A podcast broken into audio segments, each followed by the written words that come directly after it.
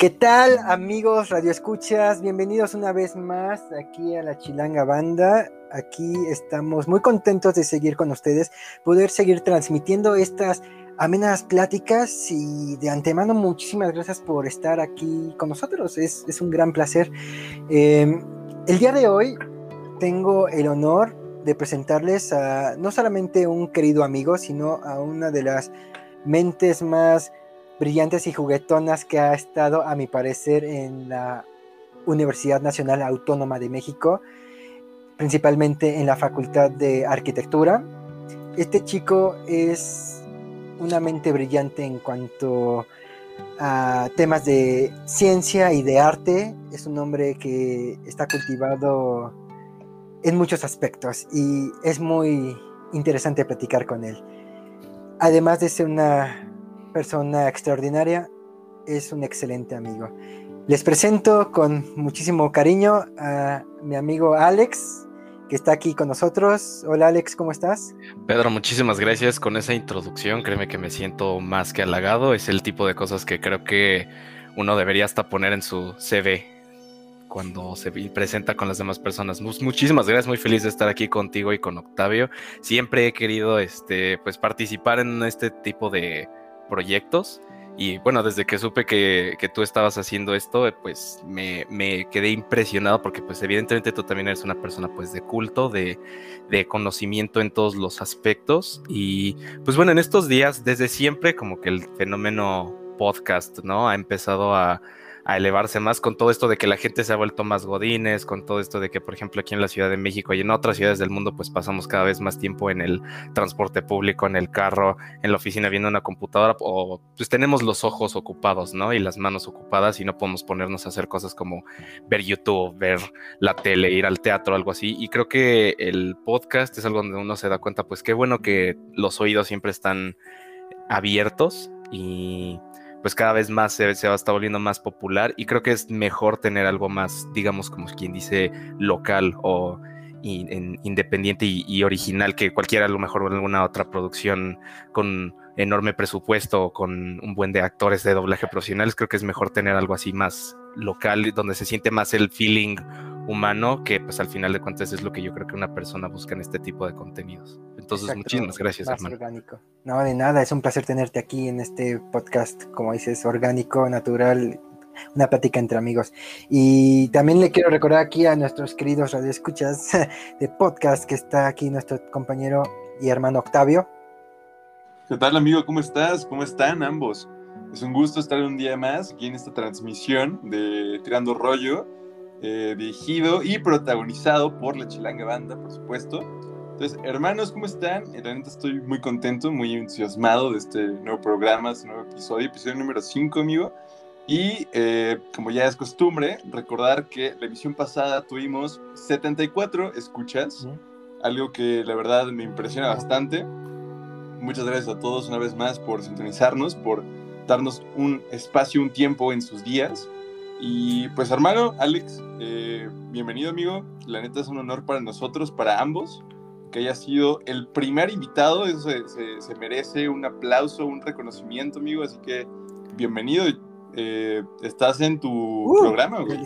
Vale, pues muchísimas gracias. Yo no sabía que era el primer invitado. Ya había estado escuchando los podcasts y pues la verdad es que me había interesado demasiado la manera en la que hablan, como, como habíamos dicho, de manera orgánica. Y pues sí, qué, qué buena onda que pudimos hacerlo y sobre todo con ustedes dos después de, ahora sí que después de habernos conocido en las famosísimas noches de tertulia que organiza Pedro. En, este, es, es increíble ese tipo de como, como yo lo digo, crossovers de, de amigos. Ese es, es, algo que es una pasión que Pedro y yo compartimos de, de, oye, voy a tu casa, pero voy a invitar a un amigo que tú no conoces y está bien. Yo aquí en mi casa tengo otros dos amigos que tú tampoco conoces. Al final todo se, eh, pues todo, ahora sí que el círculo de amistad se cada, se cada vez hace más grande y pues qué gusto que, que tú te hayas podido añadir al mío y que tú me hayas dado la oportunidad pues de añadirme al tuyo junto con Pedro.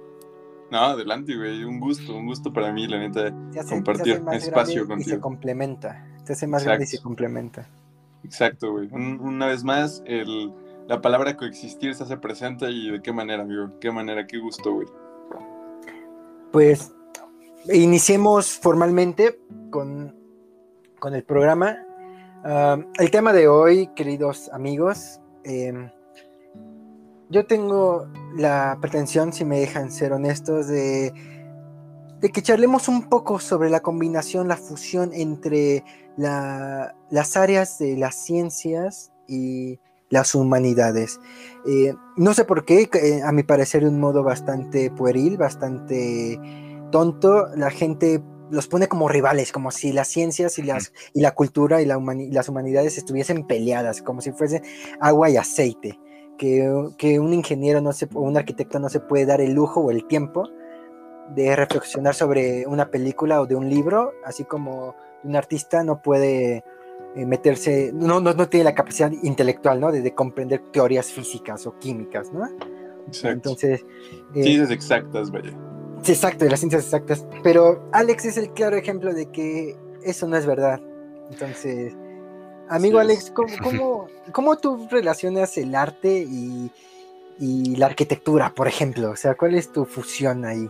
Bueno, creo que es un tema muy interesante como tú lo dijiste y es algo que se nos ha estado inculcando, ¿no? De decir, son, hasta lo dicen en la misma este, escuela media este, superior, dicen, son las áreas de interés en las que al final te vas, ¿no? No puedes, como tú dices, no puedes agarrar y decir, bueno, es que yo quiero estudiar filosofía y también especializarme en matemáticas, ¿no? No puedo estudiar música, pero saber de teoría, este de la relatividad y ese tipo de cosas. No, no puedes, este, no puedes hablar de cine, pero sin estar este, pues viendo otro tipo de temas que uno diría, pues es que eso no se relaciona, tú no deberías de saber eso, tú no. Digo, está bien en que, eh, cuando se tienen este tipo de pensamientos de que existen distintos tipos de inteligencia, pero eso no significa que tengas que esa inteligencia simplemente sea para una sola cosa en específico y no la puedes relacionar con las demás. Y en esta parte del conocimiento, pues sí, antes se iba enseñando como se tenían todos ese tipo de puntos, por un lado las matemáticas, por otro lado la eh, filosofía, por otro lado la, el arte y el chiste, digamos, de una educación adecuada es ir uniendo todos esos puntos, viendo cómo se relacionan unas cosas con las otras y actualmente en el sistema educativo, pues sí, no, no realmente no se... Eh, se nos ha aprendido a que se van aprendiendo por separado y pues para relacionar una cosa con la otra pues simplemente es algo imposible. Respondiendo a tu pregunta, bueno, sí, yo, yo considero mucho la, arquitectura, pues sí, al final de cuentas es parte de, un arte y al final de cuentas es también una manera en la que el ser humano se expresa y expresa su alma. Hoy en día y conforme van avanzando, pues sí, digamos, no diría el capitalismo, el neoliberalismo, se ha ido distorsionando esta visión de que la arquitectura tiene que expresar algo que no sea nada más saber quién hace, quién construye más alto, ¿no? Que eso fue un paradigma que fue cambiando, eh, donde dejó la arquitectura también de, dejar de ser, vamos a expresar algo, vamos a decir algo, un edificio que, digamos, va a gritar un, algo o va a comunicarte, o va a hacerte sentir de una manera como, por ejemplo, no sé si han escuchado de Luis Barragán. Ah, por supuesto, es, es un nuestro único premio Pritzker. por supuesto, ese tipo de obras, pues las ves, las sientes, las vives y pues te, cambia, ¿no? La manera en la que percibes el espacio en el que estás. A diferencia si, por ejemplo, te metes, no sé, a ahora sí que un centro comercial que es una, a Perisur, que es un centro comercial así copiado de, una, de un centro comercial gringo y dices, bueno, pues está bien, ¿no? Qué, qué padre. Eh, entonces, pues sí, realmente la arquitectura y el arte pues son relacionados inmensamente. Se ve siempre en temas también como el cine, se ve como en también la música, por ejemplo, tienes espacios como la sala Nezahualcóyotl, donde ahí mismo eh, fueron metiendo temas de ingeniería, de conocimiento para decir cómo podemos hacer que en un espacio puedas estar sentado en cualquier que la acústica pueda ser la ideal para todos los espectadores. Exactamente. Exacto, exacto. Exacto, y eh, este, pues al final de cuentas es la arquitectura uno de los mejores ejemplos donde todas ese tipo de áreas se van juntando unas con las otras, porque al final de cuentas, pues nosotros como seres humanos hemos querido modelar el mundo donde vivimos a nuestros gustos y a nuestra manera de pensar, y la arquitectura es esa manera. Al final de cuentas, el arte, este, pues yo creo que es eh, una manera de expresar la manera, eh, ¿cómo decirlo? Nuestra alma, ¿no? Y pues sí, estás en un espacio arquitectónico que fue pensado por el alma de una persona para que tu propia alma sienta y experimente distintas cosas. Sabes, me gustó mucho esa frase que acabas de decir. Bueno, la idea de la arquitectura sirve como modelo bueno, para recrear eh, el mundo a nuestro gusto y entender, ¿no?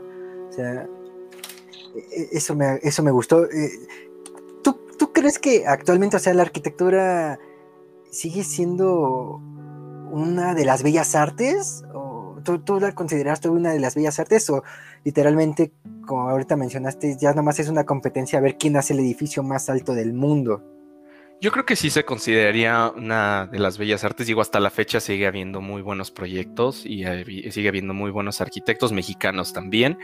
Eh, eh, pero justamente esta parte, a lo mejor no se trata de quién es el edificio más alto, pero sí se ha vuelto más, ahora sí que un tema muy de cantidades, ¿no? De decir, a ver, ¿quién hace lo más bonito? ¿Quién hace lo mejor? ¿Quién hace, pues sí, lo más alto, ¿no? Empezamos con ese pensamiento fálico, a ver quién la tiene más grande, ¿no? Este, eh, y pues lo ves a cada rato, ¿no? Dice, no, es que este es el edificio más alto del mundo, es que es este el edificio con mayor cantidad de oficinas en el mundo, este es el edificio que se está dedicado a los departamentos, que es el más alto, el más blanco, el más, el más esto, ¿no? Y se, se pierde en ese sentido, pues, el propósito, ¿no? De, no se trata de ser el más eh, de, de, algún tema, sobre todo en la arquitectura, sino pues sí, de plasmar este, y de, crear un entorno donde el ser humano pueda vivir. Y aquí es donde pues entran mucho en juego las ciudades, ¿no? Que es donde se concentra evidentemente en mayor cantidad este conjunto de creaciones arquitectónicas donde pues es básicamente un museo, ¿no? De, donde puedes, por ejemplo, ver edificios como o creaciones como el Museo de Antropología, que creo que en mi opinión es creo que de las mejores construcciones arquitectónicas que tiene la Ciudad de México. Ahí si lo comparas con cualquier edificio hoy en día que eh, construye el gobierno, que construye alguna otra entidad, nada más por el hecho de vamos a meter gente ahí nada más a que se ponga a trabajar en una computadora, pues no tiene tanto sentido. ¿Qué digo? Hay buenos edificios de gobierno, pues por ejemplo, no sé, Palacio Nacional se me ocurre en este momento, evidentemente todos los que nos escuchan nos van a dar una lista inmensa, pero aquí lo que estoy intentando decir es que pues llega un momento donde pues no se, no se cumple ese propósito de hacer sentir a un ser humano en el espacio donde vive de una manera adecuada, sino simplemente con el hecho de vivir, ¿no? Como muchos han dicho y ven, por ejemplo, escuelas públicas que en lugar de escuelas o en lugar de ser espacios para dedicados a la educación, parecen cárceles, ¿no? Parecen cárceles totalmente, sí. Exacto. No sé si tú estuviste en una escuela que pareciera cárcel alguna vez, Octavio, yo por lo menos sí. Pues realmente no, güey. O sea, digo, yo, por lo que nos escuchan, eh, estuve bastante tiempo fuera de la Ciudad de México, estuve en San Luis Potosí. Entonces, pues realmente nunca me tocó la experiencia de poder estar en una escuela, eh, en, un recinto mínimo a diario, que eh, parecido o similar a una cárcel. Pero, eh, pues sí he estado en lugares que no necesariamente son educativos, sino más bien son para beber o, o X cosa, pero eh, claro, he convivido en espacios así, ¿no?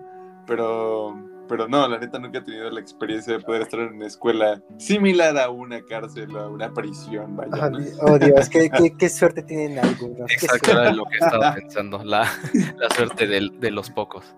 Exacto. Como siempre, el rico humillando al pobre. Ah, como que, no, para nada, para nada. Y digo, finalmente hay mucha gente, ¿no? Que creo que convive en, espacios así. Y, yo creo que es muy común, ¿no? ¿O qué opinan? O sea, yo creo que sí es bastante común el hecho de ir, como ustedes bien dicen, ¿no? Ir a una escuela parecida, enrejada, etcétera, etcétera. Una vez platicamos con una amiga que igual eh, estuvo en la Facultad de Arquitectura que Alex la conoce, se llama Gabriela. Uh platicado con ella, me, dijo que e, esa concepción de cárceles y escuelas e, que son parecidas, además de que venía desde una idea de ahorrar gasto público, que contrataban a, casi casi los mismos arquitectos para matarse dos proyectos en uno, eh, y así ahorrar un tanto el gasto público, pues al final viene de una base de unas teorías del siglo XX de de que, o sea, la educación era, y las cárceles al final son edificios para reformar, ¿no? Para, para reeducar y, establecer ciertos principios. Entonces, si vamos por la misma línea dinámica, o sea, si si tienen la misma idea, o sea, los salones son igual a cárceles, o sea, estás X de tiempo eh, encerrado en el aula, después suena una chicharra y sales al receso, a un patio en el que, en el que los alumnos y presos puedan ser vigilados. Amurallado, amurallado, pues puedan ser vigilados por las autoridades. Uno para, uno para cuidar a los niños y el otro para cuidar que los presos no se escapen. Eh, Como un control. Un control, exacto. Creo que ahí la palabra es control. Entonces, eh, los edificios están planeados precisamente para poder tener el mayor control de, de los niños y de los reos. Ya sé que suena muy conspiranoide, pero pero no sé si, está en lo correcto.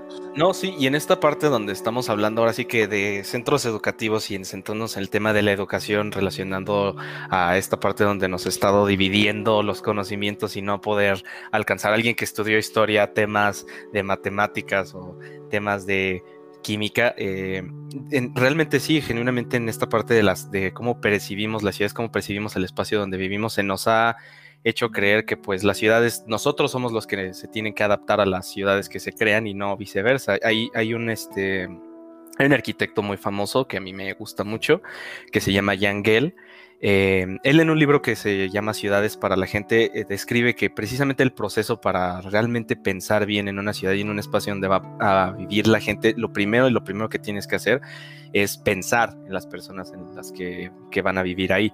Siempre es primero las personas, luego el lugar donde van a coexistir, donde van a estar todos entre ellos como los espacios públicos, ya después los caminos en los que se van a conectar y luego al final ya los edificios. Al revés es como no funciona y al revés es como lo hemos tenido, eh, estado concibiendo. Pensando, por ejemplo, en las escuelas, pues siempre hay que pensar bien, a ver, quiénes van a estudiar aquí, qué es lo que van a aprender, cómo van a aprender, y de ahí, van de ahí vas partiendo con esa parte de, digamos que del diseño tanto de un edificio y pues vas abriéndote la escala hasta toda una ciudad, ¿no? Y en ese sentido se está haciendo eh, todo lo contrario. Por ejemplo, pues lo vemos en esta Ciudad de México, donde la gente agarra y dice, no, aquí lo que tenemos que hacer es darle la mayor cantidad de posibilidad a un carro, ¿no? Entonces, ¿qué hacemos? Vamos a hacer un segundo piso para que el carro pueda pasar bien. Y entonces la gente agarra y dice, ah, pues si ya mi carro va a pasar bien, pues voy a irme por mi carro. Y todo mundo empieza a comprarse carros y que se genera la contaminación, por ejemplo. Es, es un, un ejemplo este, que me quería añadir. Em, y entonces es muy importante siempre pensar en el tipo de personas y en el entorno en el que están viviendo. Otro ejemplo es los proyectos que han hecho donde crean ciudades desde cero y luego meten gente ahí porque diciendo les vamos a regalar vivienda pública, ¿no? Por ejemplo, una comunidad rural donde están acostumbrados a vivir en granjas, donde están acostumbrados a tener ganado, de la nada los llevas a un espacio de 50 metros cuadrados donde tienes camas, donde tienes estacionamientos, dices, bueno, ellos qué van a hacer ahí, ¿no? Y hubo un proyecto así donde hicieron eso y pues evidentemente la gente pues tiraba las camas a la calle porque quería colgar sus hamacas, tenían a sus eh, gallinas en la azotehuela de sus departamentos y pues obviamente son proyectos que fallan porque precisamente en este tipo de cosas donde se planean ciudades o donde se planea un espacio donde va a vivir la gente, no se está pensando realmente en la gente que va a estar habitando ahí, simplemente como dijiste tú y como te lo platicó Gaby, está nada más se trata de hacer la mayor cantidad de cosas posibles y completar la agenda este, en el menor tiempo posible. Suena bastante complicado, bueno, no complicado, sino suena bastante...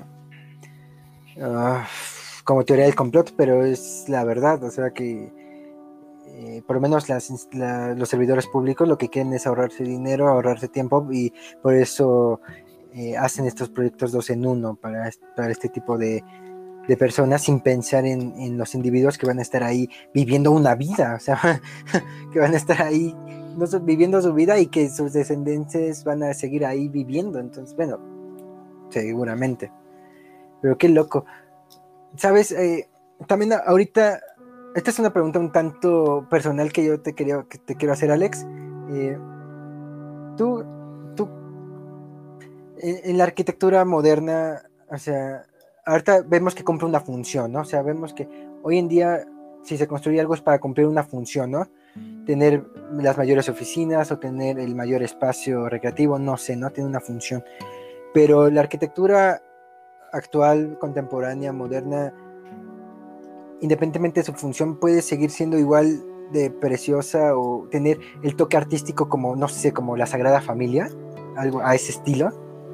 Creo que es interesante que uses ese concepto y también sobre todo la palabra función, hablando también citando a otro arquitecto, este, me parece, a lo mejor me van a eh, contradecir a algunos si fue él o no. Creo que fue Mies van der Rohe, un arquitecto que, precisamente viene del movimiento Bauhaus, donde él decía precisamente que la función hace la forma. Entonces, parte eh, de, ese tema de la función, hay que pensar bien cuál es justamente esa función. Y hoy en día, genuinamente, pues sí, la función no es producirle al ser humano al sentimientos o no es producirle al ser humano una sensación agradable, porque pues lo ves cuando en todos los godines que se avientan en unas oficinas donde ni siquiera hay ventanas, ¿no? Nada más tienes ahí una luz blanca que te está pegando desde el que llegas en la madrugada hasta en la noche que sales y nunca te da la luz del sol. Eh, y hablando de esta parte de si todavía puede ser bello o no, yo creo que sí. Sin embargo, en la agenda no es una prioridad. O sea, realmente es algo que ya se considera más bien un lujo. Y, me interesa porque dices, por ejemplo, la Sagrada Familia, que pues es un proyecto que hasta la fecha se sigue construyendo, ¿no? Se sigue desarrollando. Eh, y, pues al final de cuentas sigue teniendo esa función de, pues básicamente ser el monumento a, la, religión, a Dios y este... Y pues sí impone, ¿no?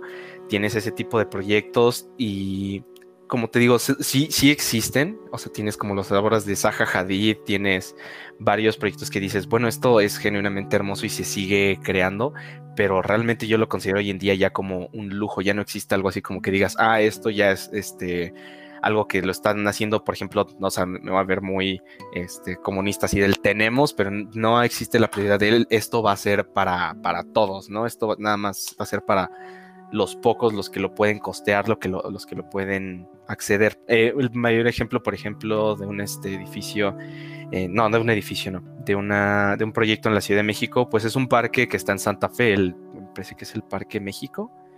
Es un parque realmente que está bastante bien, o sea, está... La mexicana, ¿no? La mexicana, exacto, sí, discúlpame. La mexicana. Es un parque que, bueno, vas y está agradable, está amplio, está muy bien diseñado. Es un estilo de, es un estilo Central Park, ¿no? En Santa Exacto, es como que sí fue una copia de Central, pero al final de cuentas, pues a menos que llegues a Santa Fe en coche, a menos que seas uno de los que trabajan en esas oficinas de lujo o bien en los departamentos que están en super lujo, pues no puedes acceder a ese estilo de, de espacio. Por ejemplo, si yo quisiera un día decir, ah, voy a ir con mi perro a, a hacer ese parque, pues realmente no, no podría acceder a menos que me vaya en carro con él hasta allá y digo, pues ya para qué me voy hasta allá, si puedo estar aquí nada saliendo a dar la vuelta en la cuadra donde nada más tengo el ahora sí que tengo el Metrobús y al señor de los fierros viejos, ¿no? Eh, Exacto.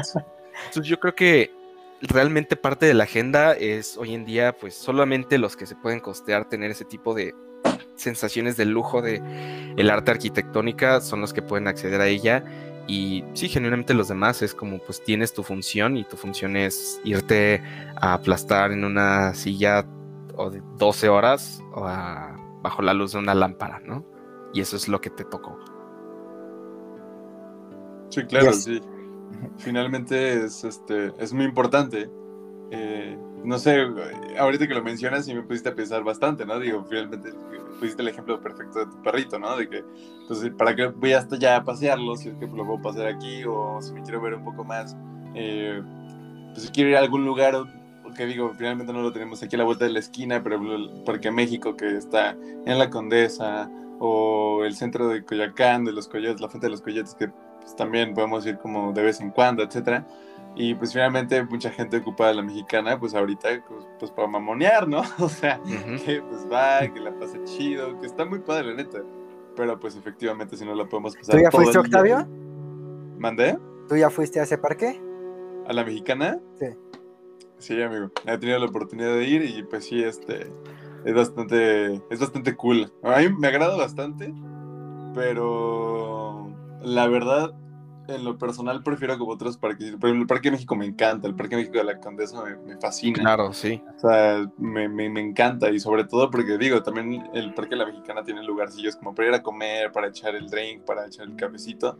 Pero pues la mexicana está padre, el, el, Parque México está padre, o sea, creo, creo que me gusta más el entorno en el que se encuentra creo que me creo que hablando de, de la colonia sobre todo me gusta mucho la Condesa y prefiero la Condesa mil veces que ir a Santa, a Santa Fe por ah, ejemplo no por supuesto. Entonces este pues ahí, es como el ejemplo de, de, justo lo que lo que habla Alex no que, que pues justo la, la, función de las personas y todo este trip de pues para que de cierta forma estuvo hecho eh, el parque la mexicana etcétera etcétera no Sí, ¿no? Y creo que regresando a ese tema, si te pones a ver todos los espacios que originalmente se habían creado eh, hace más tiempo, cuando apenas empezaba a florecer la Ciudad de México, tienes esos espacios, ¿no? Como el Parque España, digamos, básicamente pues el centro, muchos espacios aquí en la colonia Benito Juárez, en Coyoacán, espacios que pues al final de cuentas fueron creados y dijeron esto va a ser para todos y va a ser así que bueno a lo mejor Coyoacán no tanto pero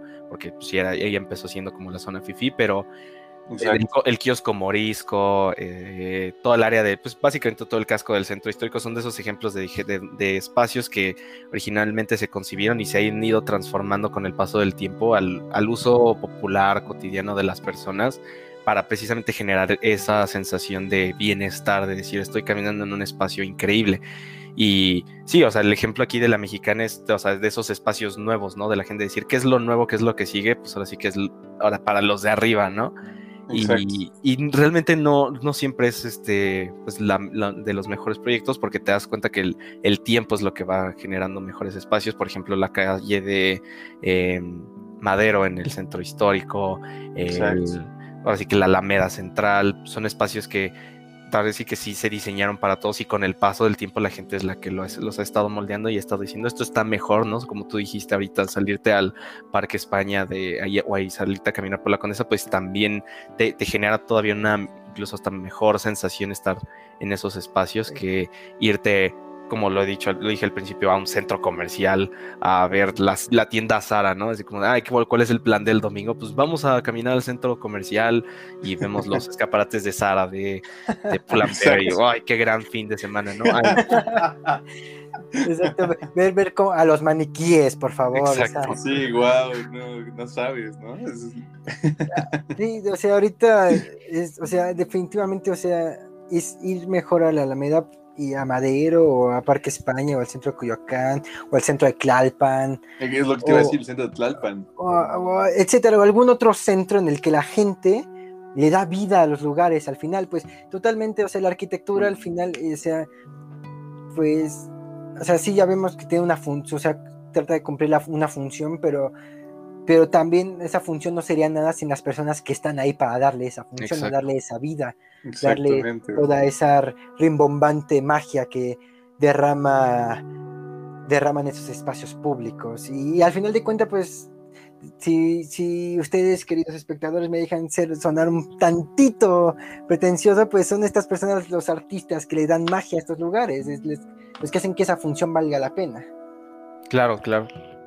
Sí, exacto. Y acabas de dar, para mí, un gran punto y un gran flechazo, algo que justo les quería comentar y preguntar sobre todo. Eh, dijiste algo muy importante, Peter, que fue el hecho de cómo las personas le dan magia a un lugar, ¿no? Y, todo este trip. Ahora, hablando eh, como tal en recintos eh, públicos, por ejemplo, hablando en el tema arquitectónico y todo este trip que estamos mencionando, por ejemplo, los espacios, el Auditorio Nacional, güey, eh, el Palacio de Deportes, X cosa, pues yo, evidentemente se hicieron, o quiero creer yo, la neta no es que no sé su historia, pero pues se hicieron especialmente para eventos, para conciertos, para obras, para X, X, X cosa, ¿no? Y justo también mencionaste a los artistas, güey. Entonces, si te das cuenta, aquí entra un, creo que de los ejemplos más claros que podemos dar sobre esto, que es que pues, por ejemplo, yo voy al Palacio de los Deportes y voy a ir a ver a un artista, ejemplo. Entonces, güey, finalmente el recinto está, ¿sabes? Pero, güey, ah, quien, lo, transforma es la raza, güey. Totalmente, exacto. y, está muy chido, güey. O sea, la neta me pongo a pensar de que, pues, güey, neta, a veces como que también, eh, el, obviamente está la nostalgia de ir, ir a ver un grupo, ir a ver un artista, pero también está la nostalgia de, bro, estoy parado en este pedo donde ha vivido muchas cosas y muchos artistas han pisado aquí, muchos gritos y lágrimas han caído aquí en este piso, ¿no? Y está muy chido pensar en la historia también como de varios, eh, justo como de varias estructuras arquitectónicas. Entonces es, es, muy padre pensarlo de esta forma, ¿no? En que las personas como llenan de vibra los lugares y eso es algo muy importante pues, y muy pues míralo ahorita con la pandemia, o sea, está, está el Palacio de los Deportes, está el Foro Sol, está el auditorio, sí, ahí están, sí tienen la función de conciertos, etcétera, bueno, o sea, ahorita, claro, hay, hay una emergencia sanitaria, se entiende, pero Pero, o sea, esos lugares no son nada Exacto. Sin gente. sin, las- sin gente, sin gente, sin- Exacto. sin, la gente que le da eh, la energía, la, la, la función, o sea, pues sí, ahí están, y sí que bonitos, pero pues no son nada, o sea, pueden, fácilmente pueden ser eh, desechables si, si no hubiera personas que le, que le dieran vida. Sí, y lo mismo pasa precisamente con esos mismos artistas, ¿no? Realmente hasta se siente, por ejemplo, ahorita en la pandemia que muchos artistas dieron sus conciertos eh, virtuales, ¿no? Donde salen pues varios a lo mejor en recintos importantes, pero pues no se escucha a la gente gritando y tú desde tu computadora ahí sentado Exacto. echándote una, en un café, pues realmente no sientes la misma emoción de estar en el área general aventándote uno contra los otros. Sí, genuinamente se... Y, y yo creo que esto es algo que está generando una expectativa para en eventualmente momento en el que podamos eh, regresar a uno de esos eventos, se, se van, a, se van a romper los lugares. ¿no?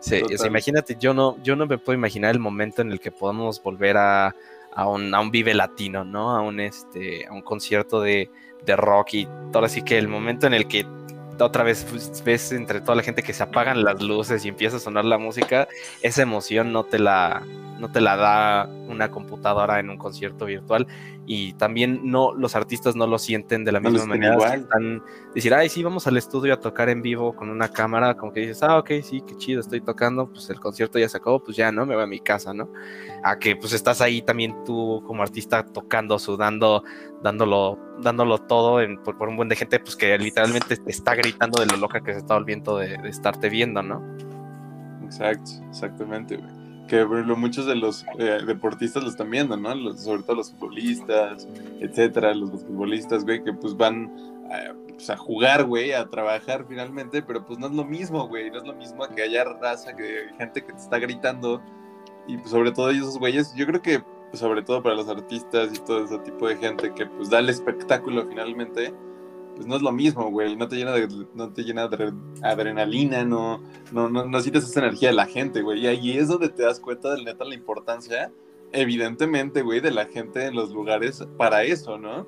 Que aquí volvemos a la función, güey. O sea, que, pues te das cuenta de que la gente se necesita, güey. Y por ejemplo, tenemos un, ¿qué, güey? Un año y medio, un poquito más, güey, un poquito menos de, de no ir a un concierto, de no pisar ese tipo de lugares. A o sea, digo, en un sentido en el que esté lleno, que estemos viendo a alguien como normalmente lo hacíamos, ¿no? Entonces ahorita esos recintos están parados completamente y como lo mencionaba con, contigo, hermano, con Peter, este, en el episodio pasado, güey, que fue de festivales y todo ese trip, que pues si no lo he escuchado, dense una vuelta para que vean qué pedo. Pero pues hablábamos justo de eso para, o sea, de, güey, cuando llegue esto, muy bien lo dijo Alex, cuando llegue el momento en el que podamos ir, güey, va a reventar. Y, toda, y van a haber un chingo de fechas por todos lados, van a haber un chingo de artistas que van a querer venir a dar show, etcétera. Entonces, esos lugares se van a volver a animar con gente y eso está muy chido, güey. Van a- va a volver a haber vida allí. Exacto, exacto. Espero que sí. Así va a ser. Pues bueno, eh, desviando un, un tantito la conversación, eh, te quería preguntar otra cosa, Alex. Eh, ¿cómo, ¿Cómo ves tú o cómo, cómo describirías tú la relación más íntima entre la arquitectura y, digamos, la cinematografía? O sea, para ti, ¿cómo podrían combinarse o conjugarse esas dos bellas artes? No, bueno, es una pregunta muy interesante y siempre lo han hecho y creo que es algo que muchos sí se dan cuenta de eso y otros no tanto, también dependiendo del tipo de, producción. Y estoy aquí, por ejemplo, eh, pensando en ejemplos donde se nota mucho que la misma arquitectura o el mismo espacio es un personaje, por así decirlo, en, la película. Yo creo que de los ejemplos que a mí se me ocurrirían, sería tal vez eh, películas donde la misma ciudad es, por ejemplo, un personaje, ¿no? Tienes la película de Drive, es la que se me acaba de ocurrir, donde sí tienes como, no sé si la han visto, es con Ryan Gosling y la dirigió este, este director danés que ya no me acuerdo de su nombre. Eh, y pues, por ejemplo, o sea, la, trama de la película, pues ese es un eh, chofer que se dedica a conducir a los eh, atracantes de, bancos o de, eh, pues sí, a ladrones. Y se dedica pues precisamente a hacer esas rutas de escape después de los atracos para escapar de la policía. Y todo ese tipo de escenas, por ejemplo, la escena principal, pues se trata de él escapando de la policía durante todo por toda la ciudad de Los Ángeles. Y ahí es donde te vas dando cuenta, pues, que, por ejemplo, la misma ciudad es un, es un personaje porque te va dando el espacio donde va el, el protagonista moviéndose, va utilizándolo a su favor. Son, digamos, la arquitectura, ese espacio donde sí se tiene que pensar muy bien en qué tipo de lugares van a estar los personajes, donde qué tipo de eh, intención tienen, donde se refleja mucho ese, ese estilo ¿Qué otra película se me puede ocurrir donde el espacio es un lugar eh, que, juega un papel importante?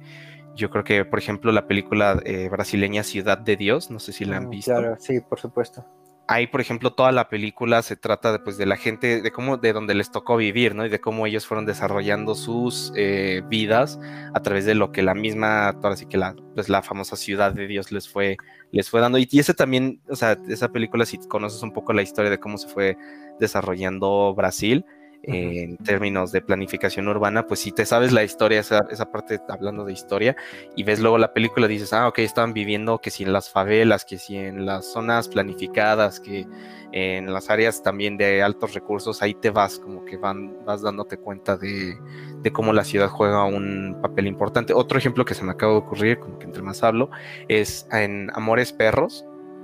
Igual, ¿no? Cuando te cuentan las diferentes historias juega muy importante el papel de arquitectura porque son distintos tipos de clases que se van abordando y son distintos tipos de espacios en los que van viviendo, ¿no? La, la chica que está nada más en ese departamento sola con su perro perdido abajo del piso, pues sí, ahora sí que el, espacio en el que están, ese espacio tan pequeño en el que viven, eh, obviamente la historia de este Gael García que está organizando las peleas de perros en toda esa área, eh, pues ahora sí, no, no sé en qué barrio filmaron esa parte, en qué barrio viven, pero pues igual juega un rol muy importante. E igual pues en la zona basurero donde vive el, el último, el último cuate. Y otro ejemplo, y hablando otra vez de Iñarrito, es en una película que te, gusta mucho, la de Babel, donde ah, pues cada espacio donde viven ellos igual juega un, un, papel muy importante, porque al final de cuentas es el tipo de vida donde les tocó vivir, el tipo de personas que llegaron a, hacer, y aún así eso los relaciona unos con otros. Y creo que entrando más cerca a la arquitectura, eso se debe mucho, yo creo, al, tipo de diseño de producción ¿no? que se va dando en la película. Y creo que el cine da ese tipo de oportunidad de crear espacios que no existían o no han existido eh, en la vida real. Entonces te da como esa oportunidad de que sí existan. Regresando al tema de decir este, espacios que inspiren, espacios que te hagan sentir cosas diferentes, pues ese tipo de lugares donde dices, ok, esto no existe, pero lo estoy viendo en la pantalla y estoy viendo a los personajes reaccionando entre ellos. A lo mejor un ejemplo medio infantil, pero que funciona mucho, es un espacio donde no necesito decirte de qué película es para que sepas de qué te estoy hablando, ¿no? Que es este Hogwarts.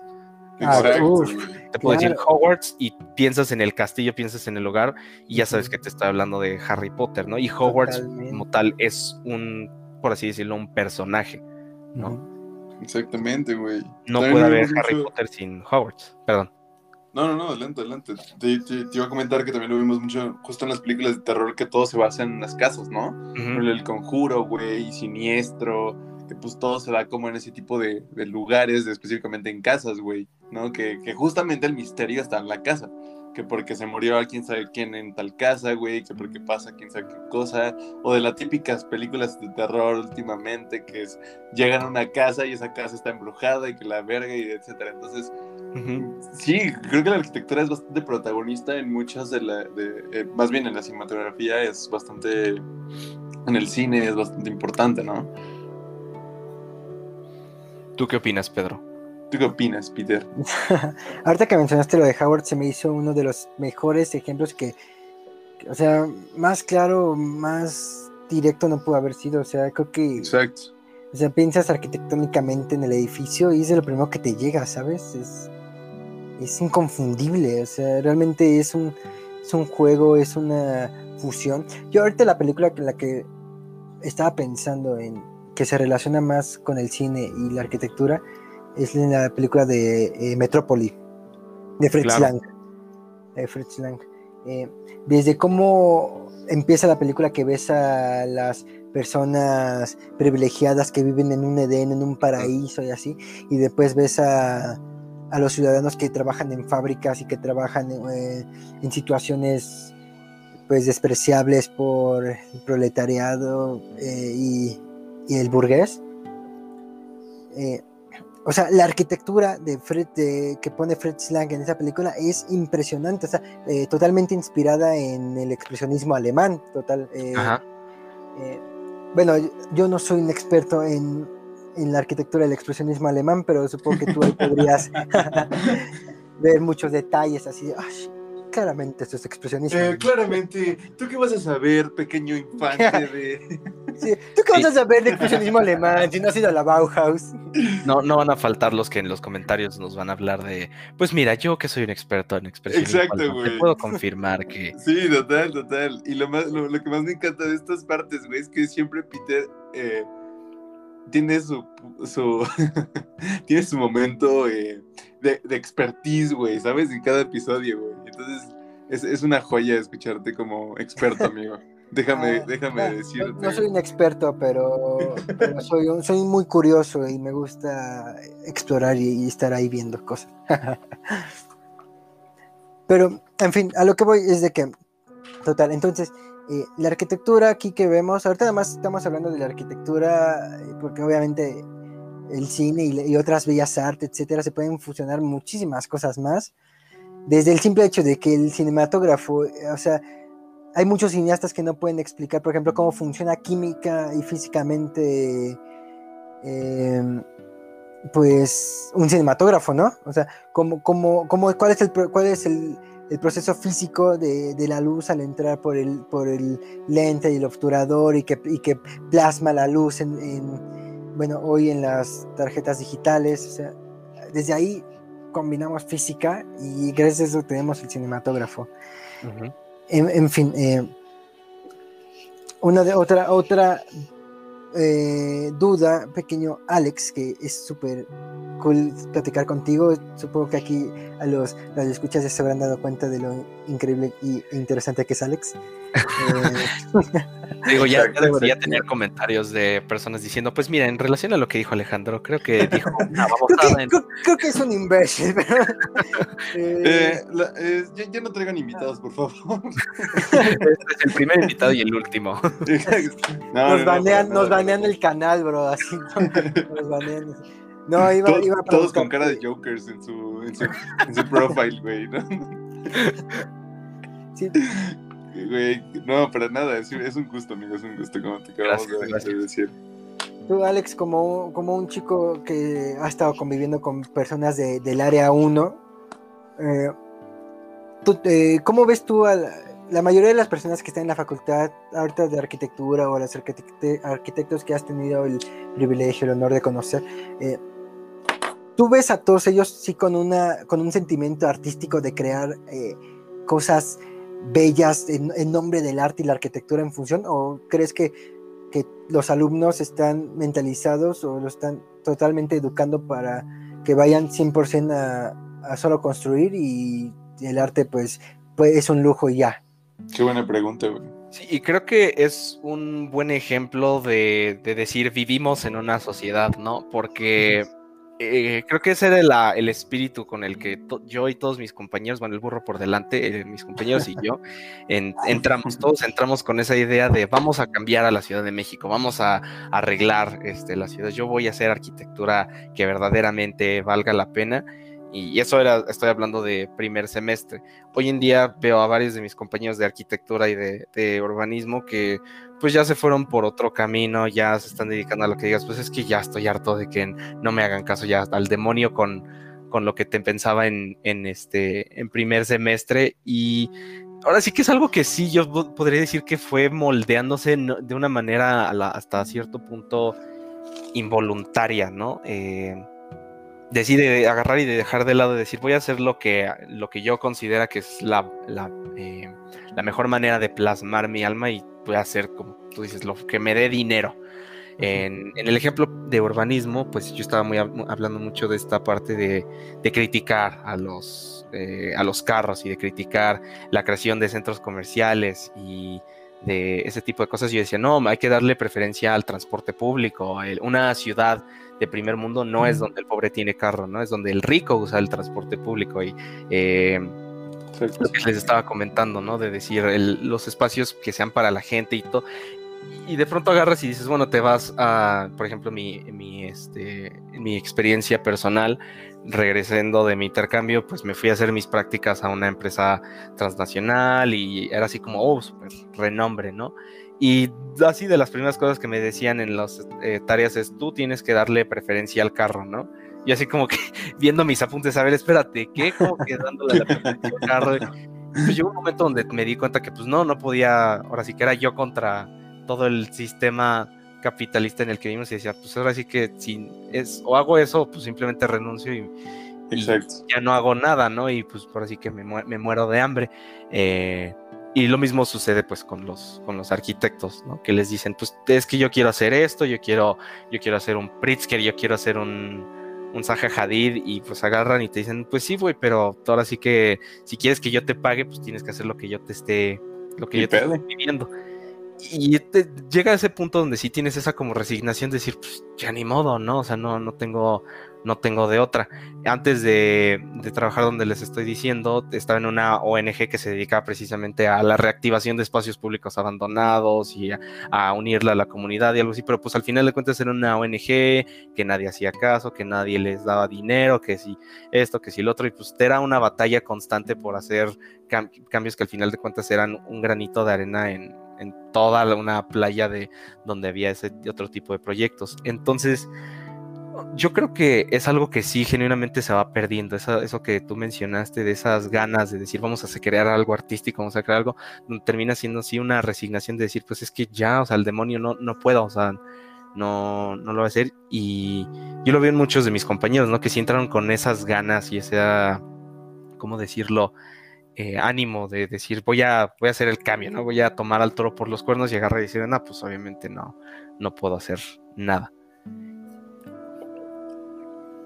Wow, es, en verdad me, quedo sin palabras al escucharlo porque eh, definitivamente es la, lucha entre eh, lo, lo, que pide la sociedad y entre paréntesis lo que piden los gobernantes, los capitalistas, ah, versus las ideas individuales que, al final de cuentas, aunque sean individuales, etcétera, son para, para el bienestar común, para, para enriquecer más pues, nuestra sociedad, ¿no?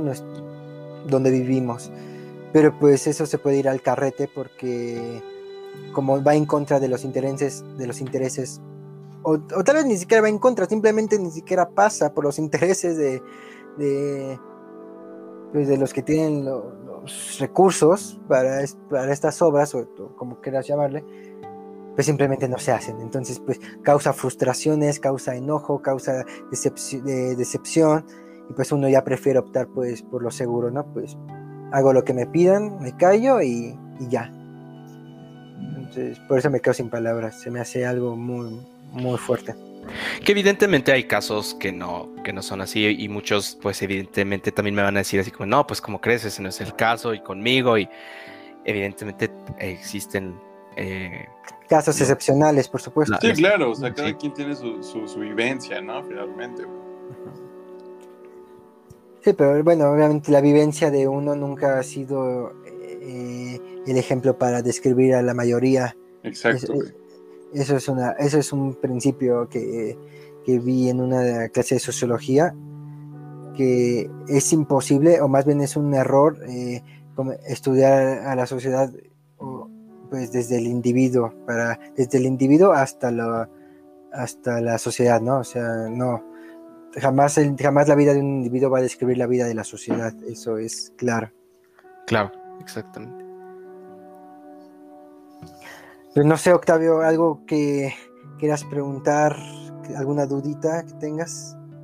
Pues la verdad es que, eh, la verdad como duda no, más bien es eh, simplemente meternos un poco eh, en, ese tema y hablando de, no sé, como que me yo me clavé mucho en, en, este episodio porque digo, yo digo, creo que ni tú ni yo, hermano, o sea, Peter, pues no somos como que tan metidos en el tema arquitectónico, ¿no?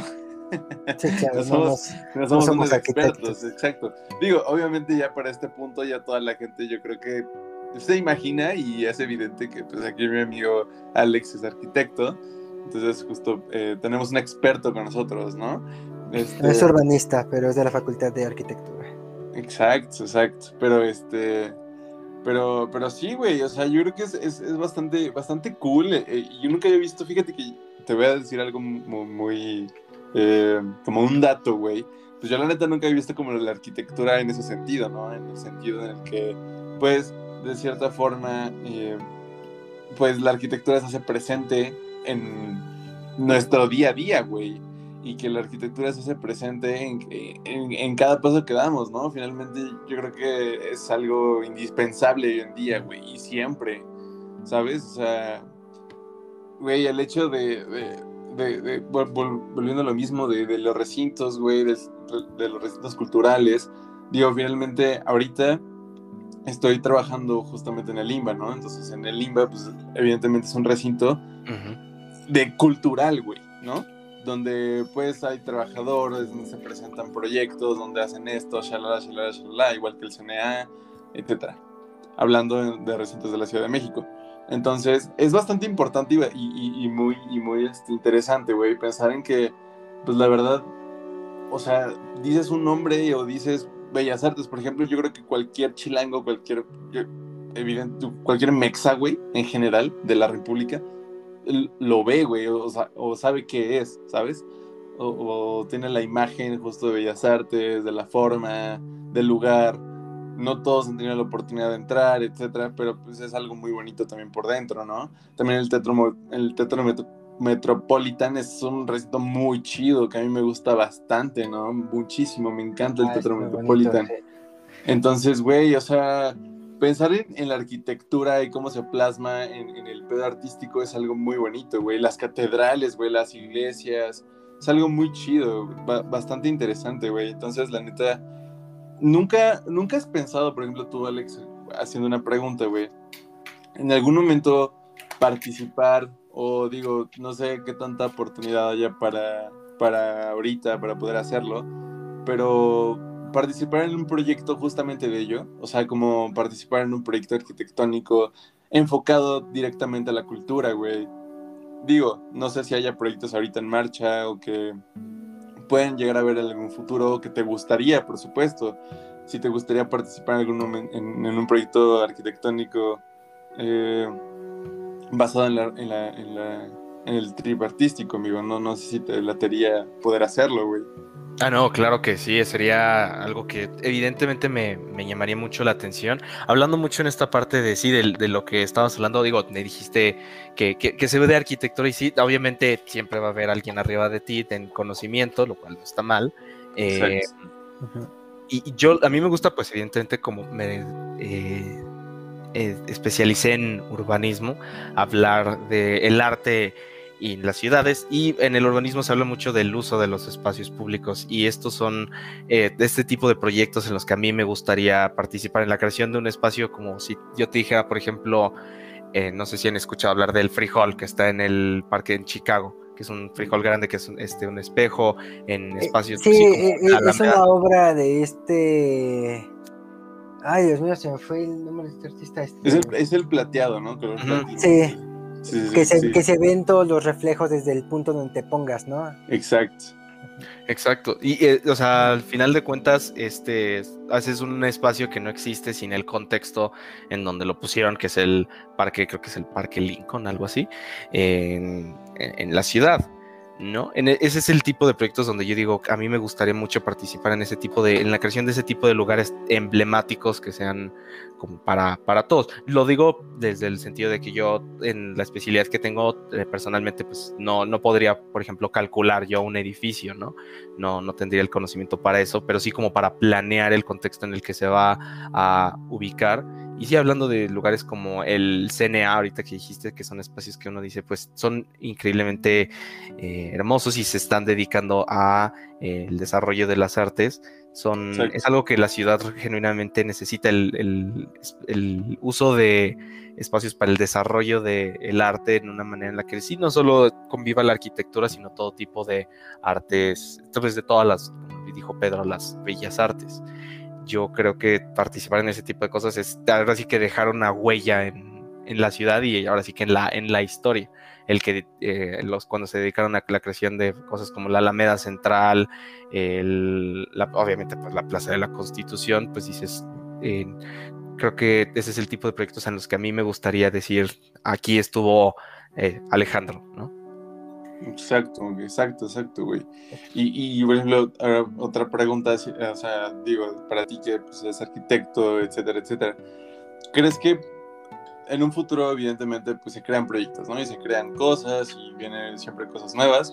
Entonces, ¿crees que haya oportunidad todavía para poder crear, pues, un, algo así, güey, un recinto algo parecido, por ejemplo, al CNA, o, como el frijol, por ejemplo, güey, este, como cierto tipo de, de, cosas que tengan que ver con arquitectura. ¿Crees que todavía hay espacio, que hay oportunidad para poder poder crear algo parecido, algo similar. Eh, eh, pero en la Ciudad de México es lo interesante, o sea, seguir creando en la Ciudad de México. Exacto, en la Ciudad de México sobre todo, güey, porque digo, sí, evidentemente es algo que, conocemos y que pues de cierta forma vivimos aquí, güey. Entonces, este, o sea, ¿cómo ves la oportunidad para poder crear algo nuevo en, base a ello, güey?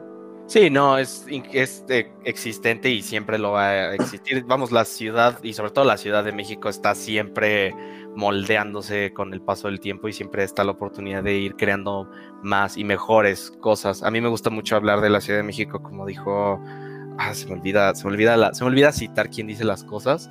Este, que la Ciudad de México es ahora sí que una ciudad grande, cosmopolita, que está llena de increíbles edificios modernos emblemáticos que lo construyeron encima de un montón de edificios coloniales de, corriente pues de española, barroca, eh, colonial, que encima de eso lo construyeron eh, de monumentos prehispánicos y y todo eso encima de un lago, ¿no? Entonces, todas esas capas, básicamente, a la que le siguen añadiendo y añadiendo y añadiendo cosas y cambiando.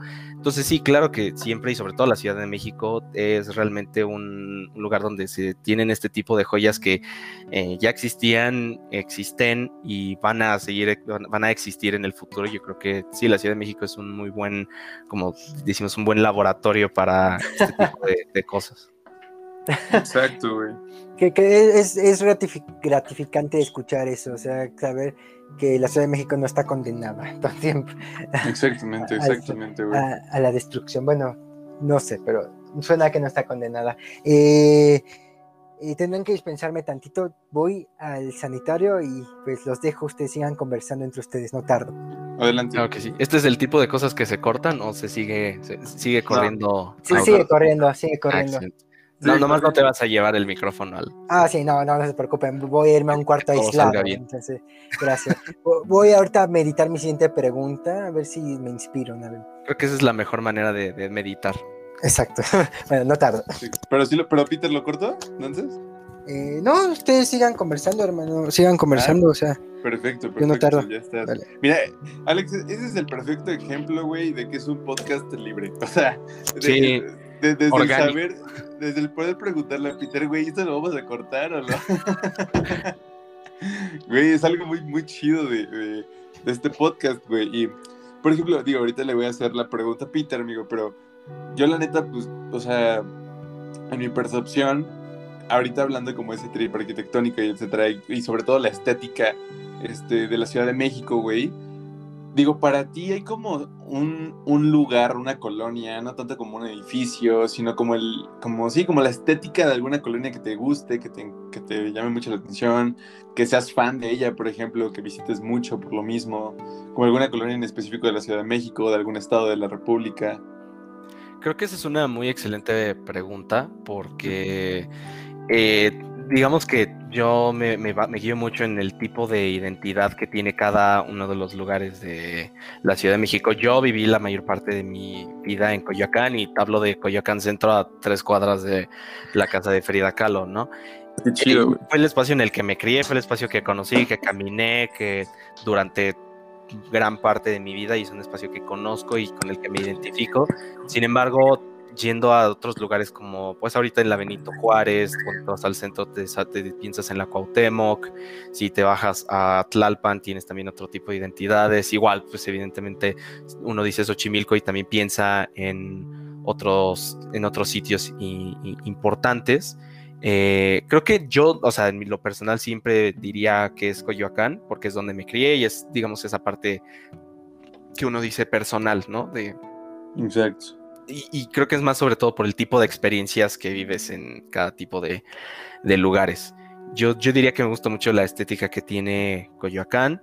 Em, pero no le quito la oportunidad a otros lugares de la Ciudad de México, como diría, por ejemplo, a lo mejor la Cuauhtémoc, donde está el centro, pues también es una parte que digo, es, o sea, bueno, es como ese lugar donde te da miedo de lo, de la cantidad de vida y cosas que están pasando al mismo tiempo. Lo dijiste muy bien, de la cantidad de vida. Exacto. Dices, hay, hay de todo, ahí, ahí sí, ahora sí que es la jungla, ¿no? En el, en el centro. Sí, creo que esos dos. Eh, en esos dos lugares. No, no sé tú, tú qué, qué, opiniones tengas. Eh, güey, sí, lo, lo, dijiste muy bien, amigo. Pues mira, ejemplo, haciendo mi opinión personal, eh, a mí me gusta mucho, güey, como lo dije, ¿no? La Condesa, eh, la Roma me encanta, güey, me encanta mucho como todo ese, ese feeling que se maneja ahí. Coyacán me encanta, güey. Y no sé, amigo, la neta, pues tú me conoces, güey. Digo, no probablemente pues, de, toda la vida, pero pues me ubicas, sabes qué pedo. Este, y de cierta forma, pues mira, por encasillarme en un pedo social, en un este, en una tribu, por así decirlo, güey, pues no sé, me gusta como bastante el trip hipster, me gusta como de, no sé, güey, Coyoacán me encanta, güey, me encanta. fíjate, yo soy muy fan, güey, por ejemplo, de la vibra que se maneja en Coyoacán. Exactamente, eh, o sea, eh, específicamente en Coyoacán, San Ángel, la Roma y la Condosa creo que son mis colonias favoritas completamente, güey. ¿Por qué? Porque la neta, soy muy fan de conocer lugarcillos como de nicho nuevos, ¿no? Que el cafecito, que el este, que el este, que el este. Así que, amigos, eh, bueno, en este momento estoy soltera, entonces si alguna persona, ¿cierto? no, está bien.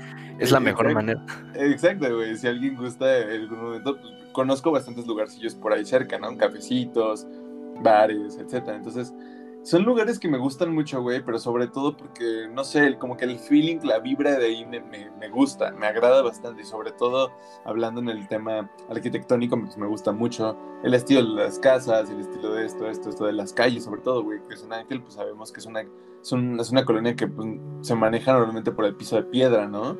Este.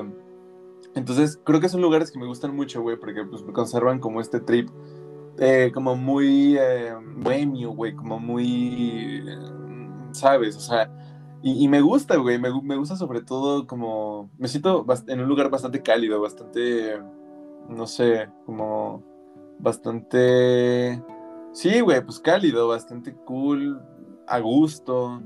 Entonces, yo creo que esos son mis lugares preferidos y pues ya yéndonos un poco más lejos de la Ciudad de México, pues la ciudad que más me gusta eh, puede ser Querétaro, güey. Querétaro me encanta, ah, güey. Claro. O sea, güey, los arcos, las casas de Querétaro que se distinguen normalmente porque pues, son de diferente colorcito. Puebla también es Oaxaca, güey. Oaxaca me mama. Era justo el que estaba yo pensando en este momento. Oaxaca es uno que a mí me, me, me, me, encanta también. Sí, completamente, güey. Entonces son lugares como muy chidos y evidentemente también aquí la, la, escuchas, pues también si nos pueden ahí compartir pues lugares preferidos de la ciudad, de, la República Mexicana en general, o si, tienen, si han tenido la oportunidad este, de ir a otro país. Tú, por ejemplo, tú, Alex, tú has tenido la oportunidad de otros países, güey. No sé si nos puedes contar, pues como, por ejemplo, qué, qué estética de, de, las calles, de las colonias de, otros países. Digo, has estado en, nuestros, en otro continente, etcétera. Entonces, pues como, no sé, como qué, qué otro país te gusta mucho, como su estética arquitectónica, güey?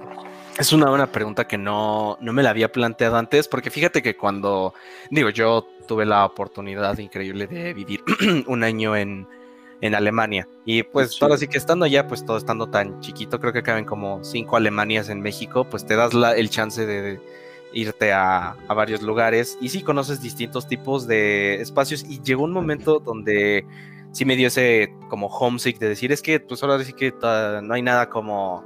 Eh, ahora sí que la Ciudad de México, ¿no? Como dice, como tú dices, que si el, los lugares donde tú conoces de, de que si el café, de que si los bares, de, la gente que conoces, yo te podría decir que sí me gustó mucho donde, donde estuve, pero eh, esta parte donde te da ese homesick de decir es que de aquí soy, pues aquí es donde ya me aprendí a vivir, me pasó mucho estando allá, aunque yo creo que cuando fui, por ejemplo, tuve eh, la oportunidad, pues ahora sí que de irme ahí en, en ahora sí que en la cajuela de un camión a, a, Portugal.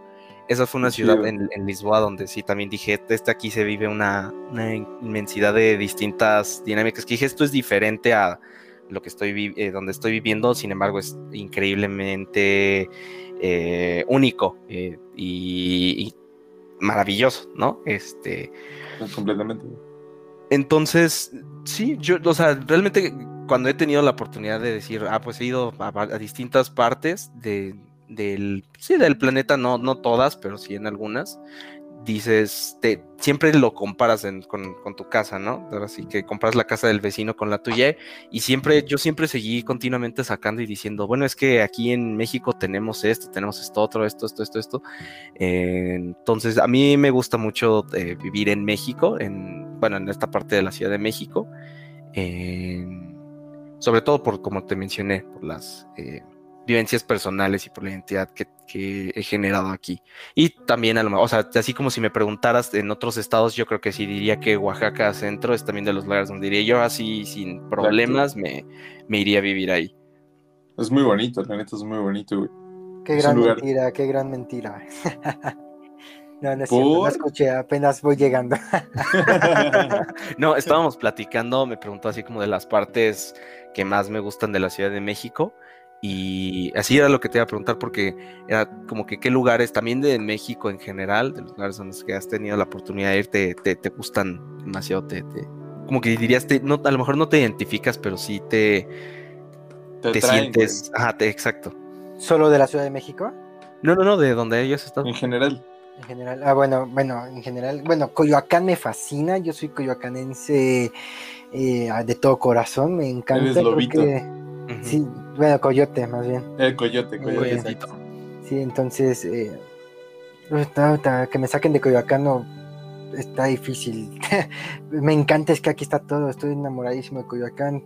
De México, creo que el lugar que más me ha encantado ha sido Puerto Vallarta.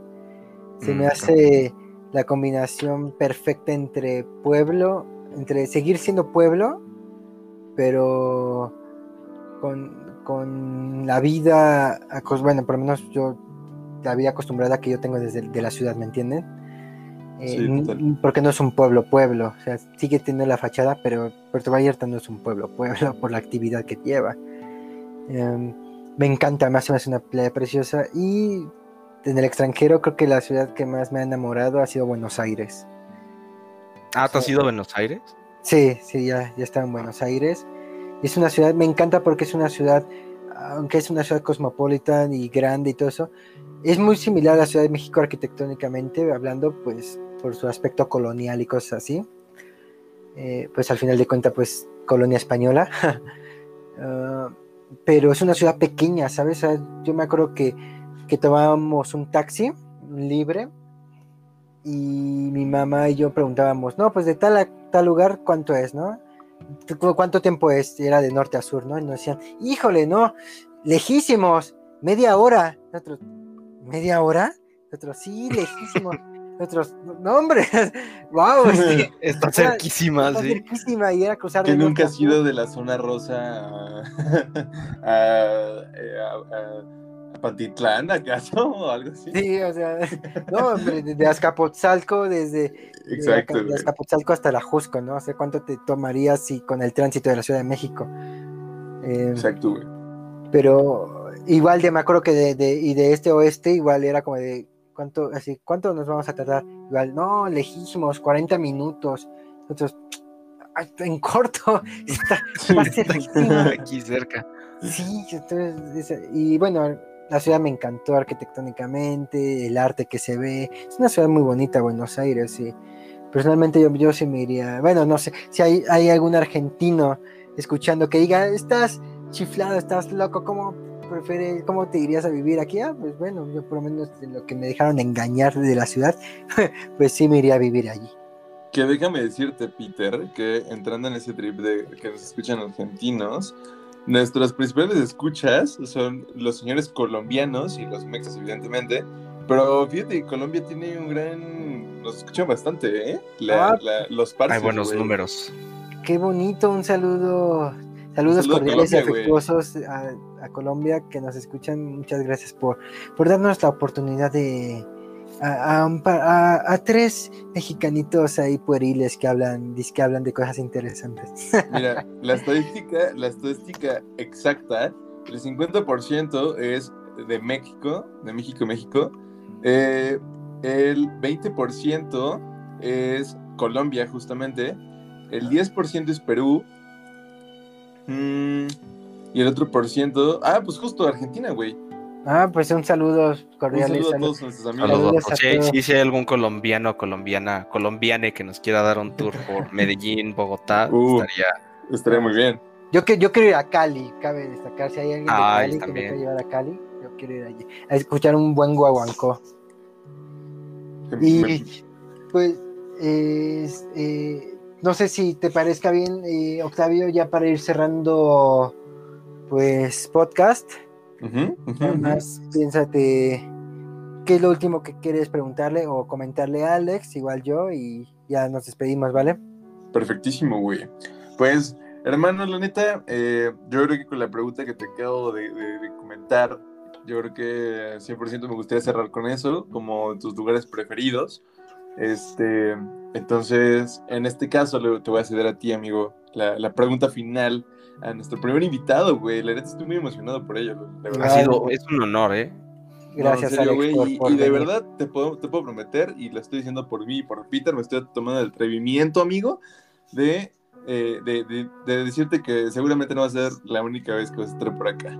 Excelente, y era justo lo que iba yo a decir, de que mañana mientras esté así caminando iba a decir, demonios, debí haber dicho esto, eh, así se me van a como nos pasa, una conversación y a las seis horas ya tienes todo tu mapa mental de todo lo que debiste haber argumentado. Exacto, y, sí, o sea, me, me- me gustaría mucho que en algún momento me vuelvan a dar la oportunidad de venir aquí a derramar todo lo que sucede en mi cerebro. Y no, ha sido un excelente honor. No, sí, y el, no, el honor es nuestro, Alex. Para quienes no sepan, bueno, eh, Alex, pues ya, ya lo escucharon, es una persona muy culta, inteligente, carismática, pero además nos tiene que contar muchas cosas y lo digo ahorita al aire porque es como una promesa y que lo va a contar. O sea, este muchachito ha trabajado con Alfonso Cuarón, ha, Ah. estado, ha estado con el rector de la, uni- de la- de la- la universidad más importante de, de la República Mexicana. O sea, eh, eh, estuvo ahí como mecenas dando, ayudando en el, en el temblor que ocurrió en México, en la Ciudad de México y en los estados al- de alrededor del temblor del a seguir. 2017. O sea, es un hombre de vida, como pueden Es un hombre de vida, es, un hombre, vida. Es un hombre de culto y Es de, de vivencias, Peter. Eso es, Entonces, claramente es un ejemplo que debemos seguir trayendo. güey, completamente. Y obviamente, si, si gustas, Alex, pues eres bienvenido, amigo. Claro que sí, ustedes cuando quieran, a la hora que quieran, yo me salgo de donde quiera que esté y me vengo aquí a conectar con ustedes. Igualmente, pues ya, eh, como has visto, pues Pedro siempre es un fan y yo soy fan de que estemos aquí en mi casa, su casa, haciendo nuestras Gracias, noches, este, amaneceres de tertulia con Pedro, como lo dije al principio. Creo que este, en esta pandemia, donde ya dejé de tener contacto con la gente, cada vez que vienen a- aquí a su casa es Gracias. es increíblemente un, un placer. Desde, no, creo que no, lo- lo- no quiero luego ni que se vayan. Ay, amigo, No, muchas muchas gracias. gracias, hermanito. Pues ya lo último con lo que, ya la última pregunta con la cual vamos a despedirnos, Alex. Eh, más que pregunta es una opinión o qué quisieras decirle a, a las personas, quizá ya no solo quizá arquitectos, sino en general estudiantes o jóvenes, como quieras verlo, eh, pues que vayan, que su visión, o sea, que, que no se cierren, bueno, mi idea es que no se cierren las artes y, las ciencias, ¿no? O sea, tú como pues hombre de área 1 y, que, y amante de, del área 4, pues qué consejos les darías o qué le dirías a estas personas? Genuinamente que sigan cultivando ese, ese afán, esa curiosidad por ir mezclando las áreas, de dejar de separarlas en categorías y encasillar el conocimiento en diferentes cajones y darse cuenta que pues todo es parte del mismo océano y sí, eso es lo mismo que dije, que se cultiven, que sigan cuando en la medida de lo posible, que vayan al cine, escuchen música, vean el teatro cuando se pueda, que consuman el arte y que sean curiosos, no, por el hecho de que alguien se los está pidiendo por, por obligación, sino por el simple hecho de decir, bueno, a ver qué vamos a, a qué voy a aprender el día de hoy, que no sea nada más a sentarme a ver una computadora durante 10 horas. Creo que eso sería lo más importante, que sigan, que, que se siga siempre uno con esa curiosidad activa de ir genuinamente cerrando esos, esas barreras de, de donde un conocimiento termina y el otro empieza y darse cuenta que todo es parte de lo, de lo mismo. Ah, qué bonito, qué precioso. Totalmente de acuerdo. Muy buen consejo. Totalmente de acuerdo. Y pues, mis estimados, eh, escuchas y hermano Peter, hermano Alex, ha llegado el momento tan triste de despedirnos por el día de hoy, por este episodio. Es un gusto que nos hayan acompañado eh, en una emisión más de este su podcast. Eh, yo soy Octavio eh, no sé si quieras tú decir tus redes sociales antes de irte, Alex, o bueno, si estás interesado. O, sí, claro. Eh, eh, pues bueno, en Instagram casi no publico nada, pero me pueden seguir. También en Twitter. En Twitter es donde más a cada rato estoy publicando siempre lo que me viene a la cabeza. En las dos me encuentran como arroba aldirribe.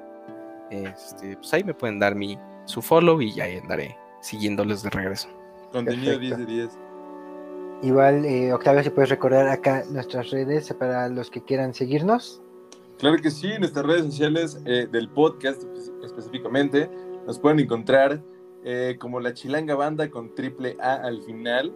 Es un, es un profile dirigido a la música, sobre todo a la música, y pues que hizo nacer este, este bello podcast, ¿no? Que es Tirando Rollo. Este, pues Peter, tus redes sociales, amigo. Claro, sí, igual antes de despedirme les recuerdo, en, Facebook, en la página de Facebook y en la página de, Instagram me encuentran como Peter Dharma, Peter, Peter-Dharma o Peter Dharma.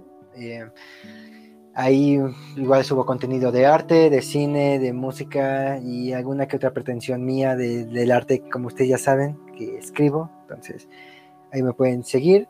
Em, mi Facebook personal, por algún trabajo que quieran colaborar es Trujillo Judío. Y igual en Instagram el personal es Trujillo Judío. Hay cualquier cosa que amerite atención más personal, pueden mandarme mensaje con confianza. Pues esto ha sido toda la transmisión de, hoy. Fue maravillosa. Tuvimos a un excelente invitado, uno de, de los mejores futuros arquitectos que va a haber y artistas. Estoy seguro de ello, güey sin duda un, gran, más, y, pero sobre todo lo más importante es un gran amigo, un gran hermano. Un gran amigo. Y un placer haberlo tenido aquí.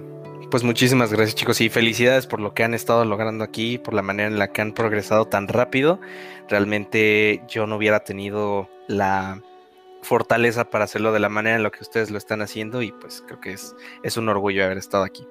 Excelente amigo, pues muchas gracias a todos por sintonizarnos una vez más y nos queremos despedir. Peter, ya tú sabes Ah, sí, es eh, cierto. Y, quiero incluir, quiero incluir a mi, aquí a mi hermano Alex, también se avienta acá una recomendación. Este, bueno, Alex, te comento rápido, güey, pues normalmente eh, quedamos en acá hacer recomendaciones tanto de canciones, como de artistas, como de escritores, como de películas. Entonces, mi hermano, échate una recomendación de lo que tú quieras, tú es tu espacio, date, amigo.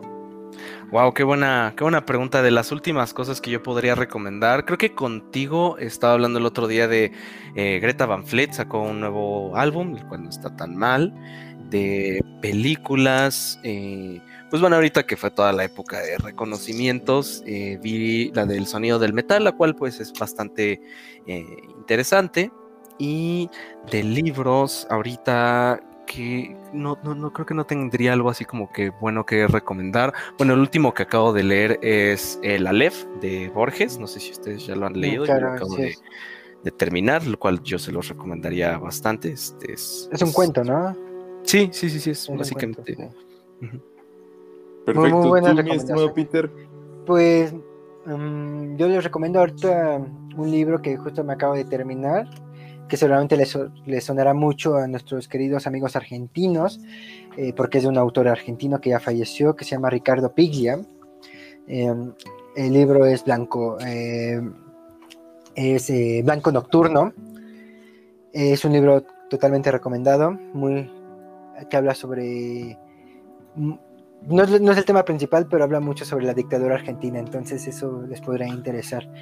Eh, y de música, creo que la última vez les recomendé a Portishead, creo que fue el último. Entonces, bueno, entonces ahorita les quiero recomendar algo más latinoamericano. Mm, Les voy a recomendar algo más actual, algo más moderno. Escuchen una banda que se llama Random B, es de un amigo que conocemos, Alex y yo. Escuchan a Random B, es una gran banda mexicana que, que está por sacar su primer álbum. Tienen ahorita sencillos y, y un LP, y un EP. Ya van a sacar su álbum y van con todo. Es una banda muy fuerte, deben escucharla. Totalmente, amigos. Totalmente, gran, gran, gran banda. Yo he tenido la oportunidad de escucharlos. Y eh, bueno, yo quiero dar dos menciones. Eh, saben que a mí, pues lo mío, lo mío, lo mío, mi mero mole es la música. Entonces les voy a recomendar una chica, una, una, una dulzura para mí. Es una chica emergente que se llama Bratty. La pueden buscar con doble T. Eh, está haciendo música bastante cool, bastante rica, bastante relax. Ahí es medio compilla de Maverick y amigos. Entonces, eh, les recomiendo mucho su nuevo álbum que se llama Delusión, en específico una rolita que se llama Quiero Estar, una gran, gran rolita para poder pasar un gran día, para poder pasar una gran mañana. Y eh, también quiero hacer un, eh, una gran recomendación, sobre todo, a una rolita que fíjense que les quiero comentar que no tenía mucho sin escucharla. Es una rolita de, pues, mis queridos amigos de The Cure y se llama Ujú. Out of This World. Es una gran rola por si quieren ahí toparla. Y pues se la recomiendo bastante, tópenla, nos escriben qué tal, qué les parecieron nuestras recomendaciones. Y pues fue un gusto. Una vez hermanos, Alex, Peter, una- un abrazo desde la distancia. Y pues los quiero un chingo. Nos vemos en la próxima emisión, amigos. Hasta luego, que la pasen bien. Un Hasta abrazo y un beso. Bye, bye. Adiós. Adiós.